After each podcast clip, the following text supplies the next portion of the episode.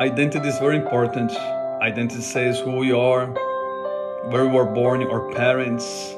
The Bible says once you had your no identity as people, now you are God's people. Once you received no mercy, now you have received God's mercy. Now we have a new identity in Christ.